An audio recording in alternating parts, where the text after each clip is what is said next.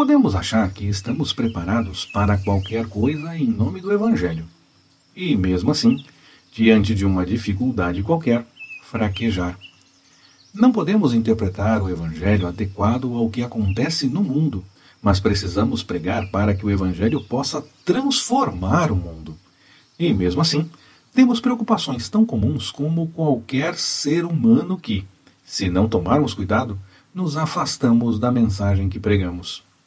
Temos que deixar o Evangelho nos transformar, ou apenas repetiremos que não vamos negar, mas na primeira crise, lá estaremos fazendo o que dissemos que não faríamos.